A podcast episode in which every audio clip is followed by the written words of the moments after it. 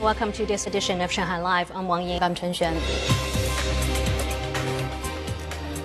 Two astronauts aboard the country's space station completed a spacewalk at 12:16 a.m. today, according to the China Manned Space Agency. Song Wenjing has more.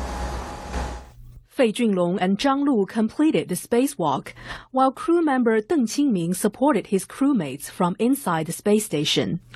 The spacewalk lasted about seven hours, with Fei and Zhang completing the installation of extension pumps outside the station's Mengtian lab module. 呃，这次双任务，它一个很显著的一个特点就是它的航天转移的路径比较长。One of the crucial features of this spacewalk was that the astronauts had to cover a long distance, especially astronaut Zhang Lu. He used about 140 handrails during his spacewalk, which was pretty challenging. Their mission required a tracking system that could cover more space and work longer hours to ensure smooth communication with the ground control team. We deployed three relay satellites to monitor the three cabins our astronauts used. We did that to ensure the biggest range of control and tracking. More spacewalks are scheduled before the crew returns to Earth. Song Wenjing, Shanghai Live. The death toll from the catastrophic earthquakes that hit Turkey has risen to more than 18,000. Rescue work continues four days after the natural disaster. Stephen Runcourt has more. The railroad tracks passing through Turkey's quake epicenter area were bent like wires. Turkish state media reported that water levels reached 200 meters inland following the earthquake. The president of Italy's National Institute of Geophysics and Volcanology said the powerful earthquakes triggered a geological shift that moved tectonic plates three meters.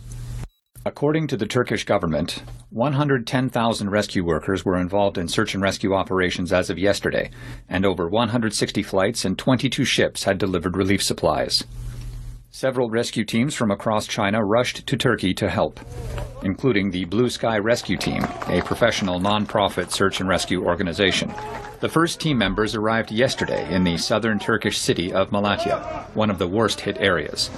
They were the first international rescue team to enter the area. We used life detectors to find two signs of life under the rubble, and we also used thermal imaging. Later, we heard a knocking sound. Our rescue team is mainly responsible for digging rescue channels. A local rescue team and residents helped us clear the debris. Upon arrival, the team members spent only one hour to organize the equipment and immediately rushed to the scene. Over 200 members are expected to stay for 15 days. The golden time of 72 hours after the quake is actually a matter of probability. It is possible for survivors to be rescued on the fourth or fifth day after an earthquake. We will not give up until the end. Another Chinese rescue team has helped pull three survivors out of the rubble as of 8 p.m. yesterday. The team, together with local rescuers, dragged a pregnant woman out of the ruins at around 1:30 a.m. local time in Antakya City. Shanghai will send a rescue team of 12 to help with relief and rescue work in quake-stricken areas of Turkey and Syria. Seven of them applied for passports at the Shanghai Exit Entry Administration Bureau today. Tang Xiaofan has more. At noon, seven members of Shanghai Century Emergency Rescue Team came to the Exit Entry Bureau to apply for passports. 对于您这种紧急商务或者是应急救援的特殊情况，咱们这里是专窗专人办理的啊，今天下午就可以拿到，好吗？好，非常感谢。队伍全队已经完成了准备。 We have selected excellent team members and made full preparation. We are ready to depart at any time. We want to bring some light tools to assist in dismantling operations, as well as rescue and disinfection work. A team of 17 from the Shenzhen Rescue Volunteer Federation arrived in Turkey today. They brought 1.7 tons of emergency supplies. The Federation said it plans to send another 20 rescue workers to Turkey. Tang Xiaofan, Shanghai Live.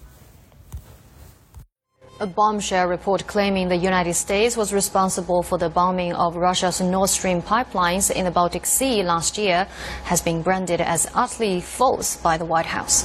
Veteran investigative journalist Seymour Hersh, a Pulitzer Prize winning reporter, made the explosive claim on Wednesday. Lei Shuran has more.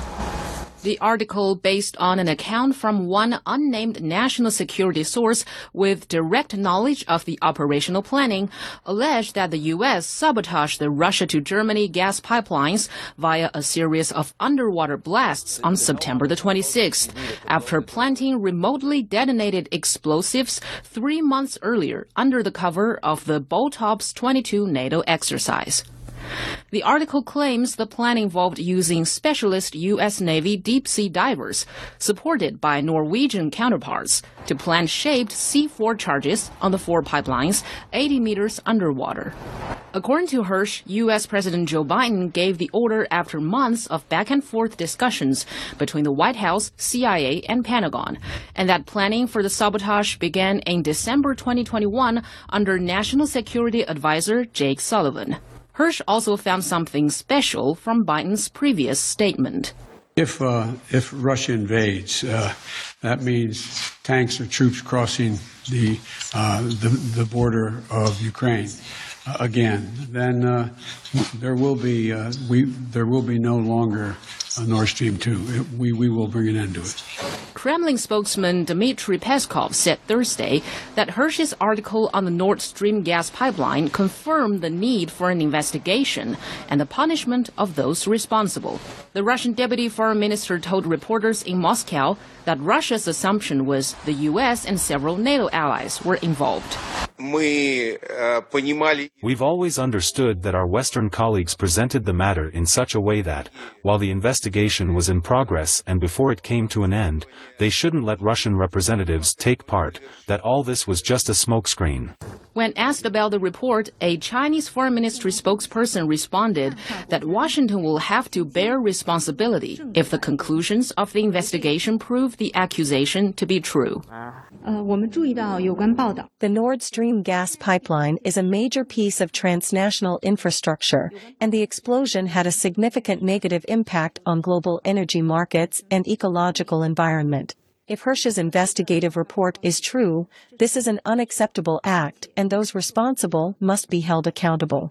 The U.S. side should provide an explanation to the world in a responsible manner. Construction of the pair of Nord Stream 2 pipelines was completed in September 2021 and would have doubled the amount of cheap gas available to Germany and Western Europe. However, the project never went into operation after Germany shelved it shortly before the start of the Russian-Ukraine conflict. Lei Shuran, Shanghai Live.